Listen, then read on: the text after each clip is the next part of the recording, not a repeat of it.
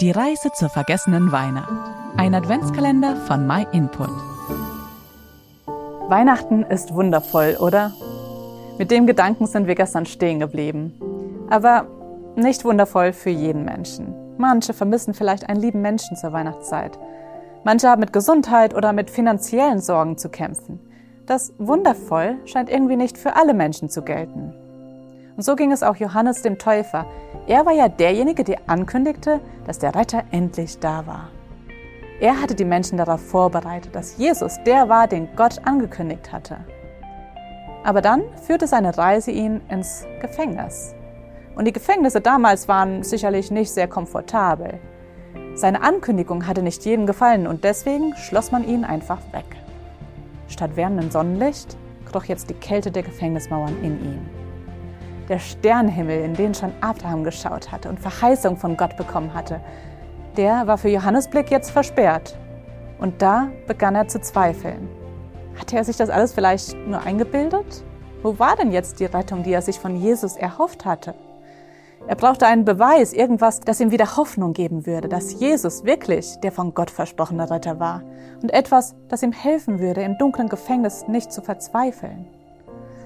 Also beschloss er, seine Freunde zu Jesus zu schicken und ihn ganz direkt zu fragen, bist du wirklich der, der kommen soll, oder müssen wir auf einen anderen warten? Wenn Jesus jetzt bloß antworten würde, klar, der bin ich, dann müsste Johannes sich blind auf sein Wort verlassen, ohne zu wissen, ob das denn wirklich stimmt. Aber stattdessen zitierte Jesus als Antwort aus dem Alten Testament. Das Zitat war eine Prophezeiung über den Retter. Blinde sehen, Lahme gehen, Aussätzige werden rein, Taube hören, Tote werden auferweckt, Armen wird gute Botschaft verkündigt. Das sollte das Erkennungsmerkmal sein, wenn der Retter da war. Jesus erinnerte Johannes daran und sagte damit, Schau dich doch mal um, was siehst du? Ganze Menschenmengen kamen zu Jesus und brachten Kranke zu ihm. Genau diese Dinge passierten direkt vor den Augen der Menschen.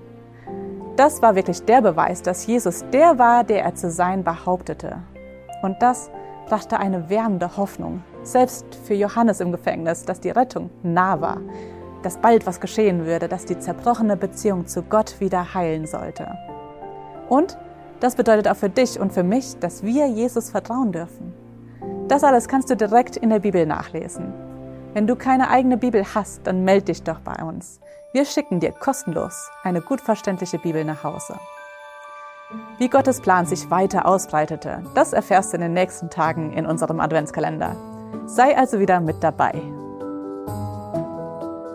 Vielen Dank, dass du dir den My Input Impuls angehört hast. Wenn du mehr über die Bibel erfahren möchtest, kannst du kostenlos eine über unsere Webseite bestellen. myinput.it